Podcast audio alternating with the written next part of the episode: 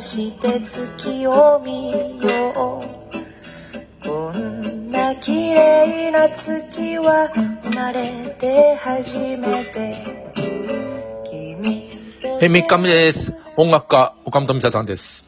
はい、お願い します。音楽家に買わせた。音楽家、いや、あの、短くススパッと言って、もう確かに音楽家だな、と思 って。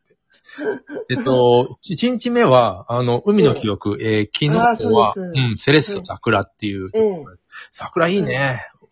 桜、あ、そうですか。あええナオポンのバイオリンがやっぱ聴いてるんだと思いますね。ああ、その、うんもちろんなんかそう、そうだね。海の記憶はね、あの、バイオリン入れてどうっていうよりも、なんかずーっと聴いていたいってもらったけど。そうですね。あれもちょっと不思議な曲ですよね。うんあ。の、ううんん、結構気に入ってますけどね、あれ。えっと、あの、なんていうのミサさんの曲じゃなくて、その、なんていう恐縮なんだけど、え、薬師丸悦子って知ってる知らない。えっとね、相対性理論っていうバンドで、理系のバンドなんだよ。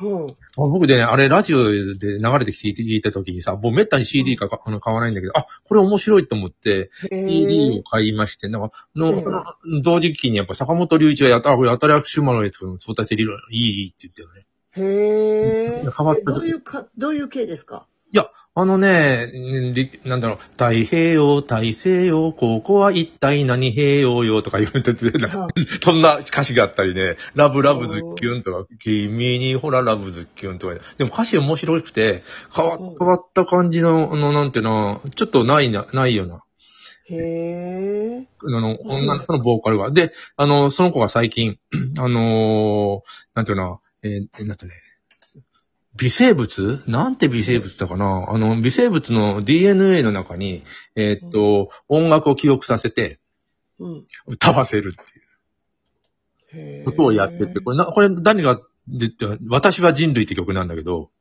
うん。あの、50、えー、50万年先でも聴けるっていう、誰が聴くんだったらしいへえ、すご い。その微生物だから、ある程度なんていうの、あの、DNA が変化することもあるから、曲が多少変わっても構わないっていうね。え、その微生物に覚えさせるってことですかあの DNA にの記憶媒体にしてるの。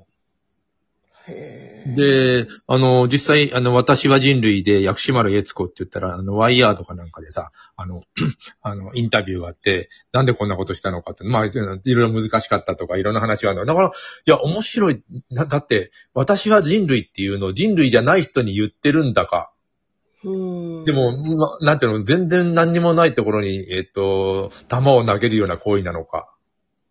ほう、不思議じゃないあの、あの、オーパーツの話をさ、この間、して、不思議、昔のね、古代のオーパーツの話。これもなんか実は次の人類じゃないやつが見つけたらオーパーツだよ。それをうんオーパーツになってるねっていう、あの、うんなんで曲が流れるんだってでしょ微生物の DNA から。うんうんうん。へえ。といすうごいな。ちょっと聞いてみますあわ。あ、面白い。あのー私は人類、薬師丸悦子ってややると、えーっと、曲が聴けますね。これを、なんていうのあの、あの覚えさせたっていうん。う。すごいな。なんかいろんな人がいてますね。いや、だからいろんな人がいてさ、あの、いろんな、なんて技術革新もあってさ、うん。いやこうやって、こうやって今僕だってラジオトークで、えっと、離れたところで、あのうん。対談、対談じゃないや、コラボしてるわけだけど。そうですよね。でう、んあのー、ミサさんが作った曲を、えー流してみんなに聴いてもらうこともでき、うん。ね、アワっていうところに参加するって言ったら参加もでき。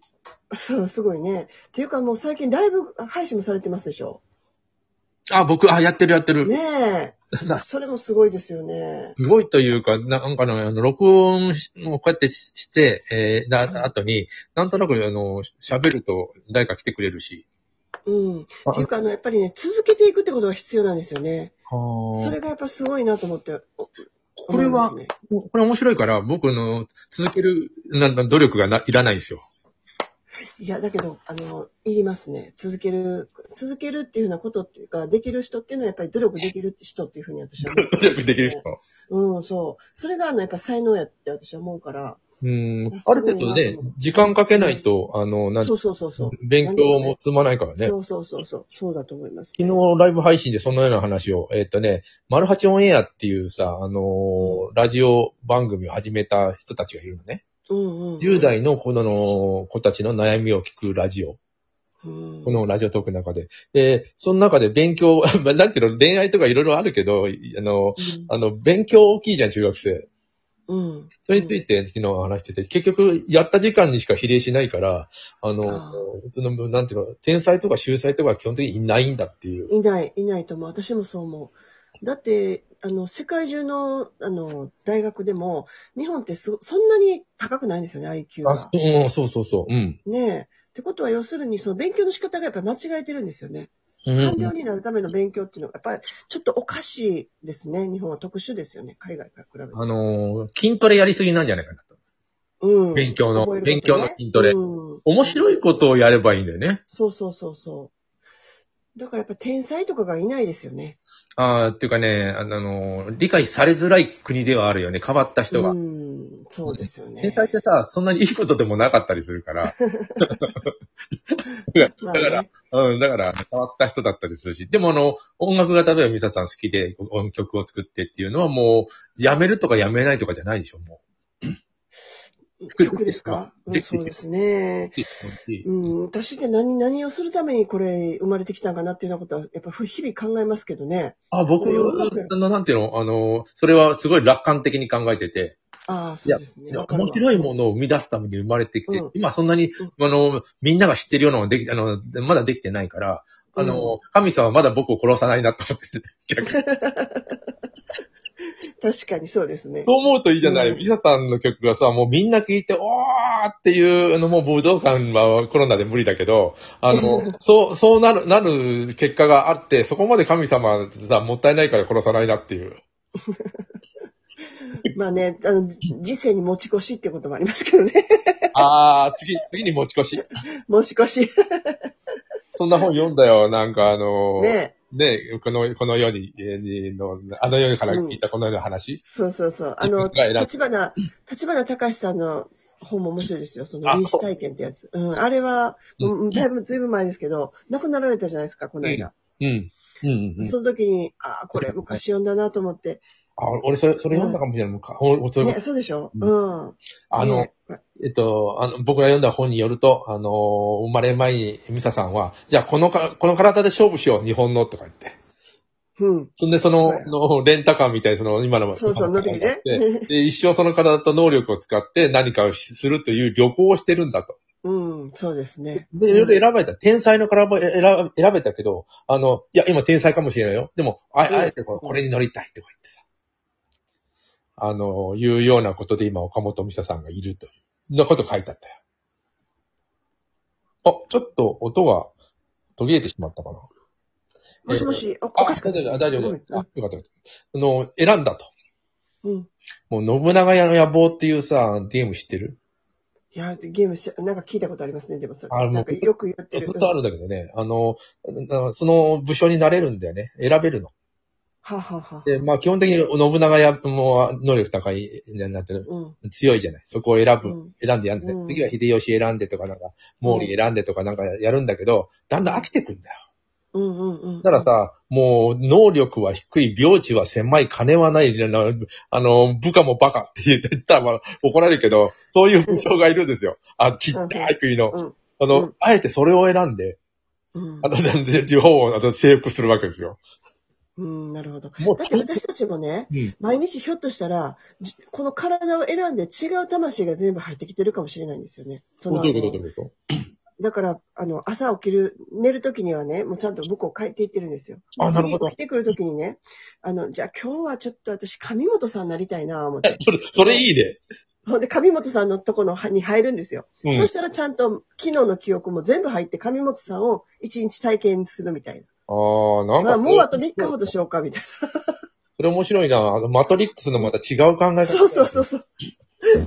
ひょっとしたらそうなんかもしれないなと思って。